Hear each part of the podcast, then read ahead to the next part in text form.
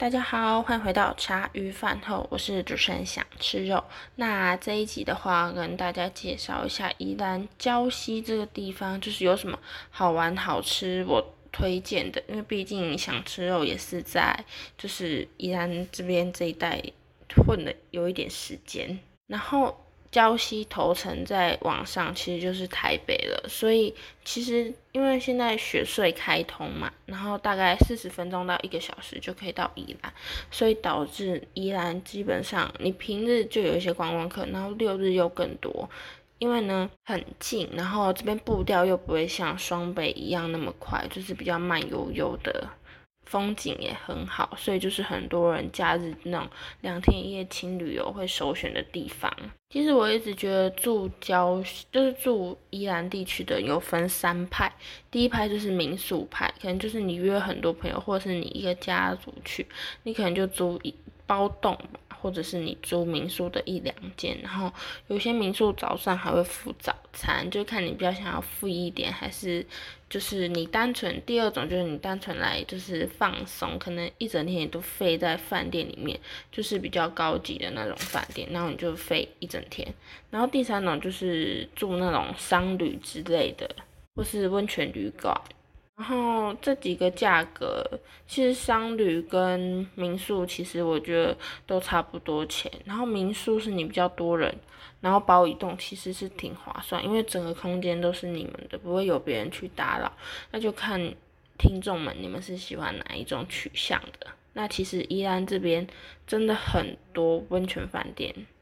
尤其是礁溪这边很多温泉饭店。那你到宜兰那边可能就比较多民宿了。然后，因为宜兰他们很多民宿都是开在那种田中间，因为他们可能就是前很好几年前吧，那个法规没通过的时候，他们就狂买房子，然后在这边建盖，可能以后养老什么的，然后呢就会在这边盖那种很漂亮、很漂亮的那种田中的房子，然后可能拿来租人之类的。然后今天推荐礁溪，其实我觉得跟双北地区的价钱还是有得比，可是我觉得礁溪的物价是真的算在宜兰地区就是偏贵，就是我这样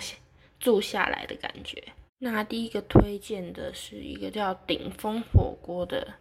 火锅店，然后我记得他在宜兰又有分店，然后是之后才开来礁溪这边。但是我去吃过一次，我觉得很好吃。虽然价格大概算中价位，然后算个人火锅，可是我觉得它你会吃得饱，而且整体来说，我觉得比宜兰这边很著名的那个上层三家还好吃。顶峰火锅，它的肉质也很好，我自己一个人吃下来是很满足。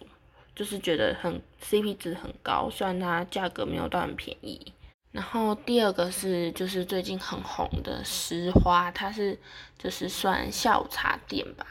然后。我已经去拜访过两次，都是跟家人。然后我觉得他们里面的东西真的就是算下午茶店偏贵，可是你基本上不会踩到雷，就是你点什么都大概都不会踩到雷，都是有在水准之上。然后天气好的话，你拍出来的景色就是你拍照也很漂亮。而且听说石花是就是黑仔咖啡那个老板就是在礁溪开的，所以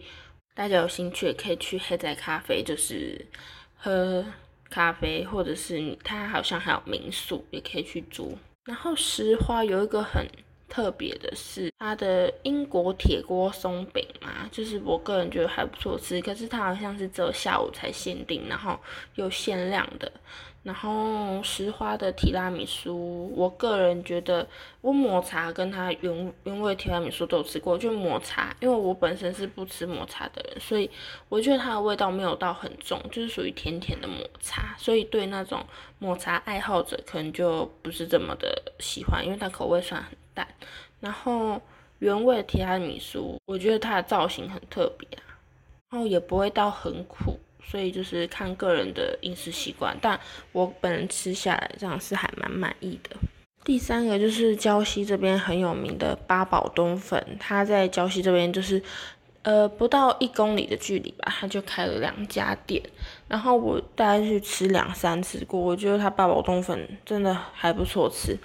因为我觉得礁溪现在就是已经变成很商业化观光地区，所以它的。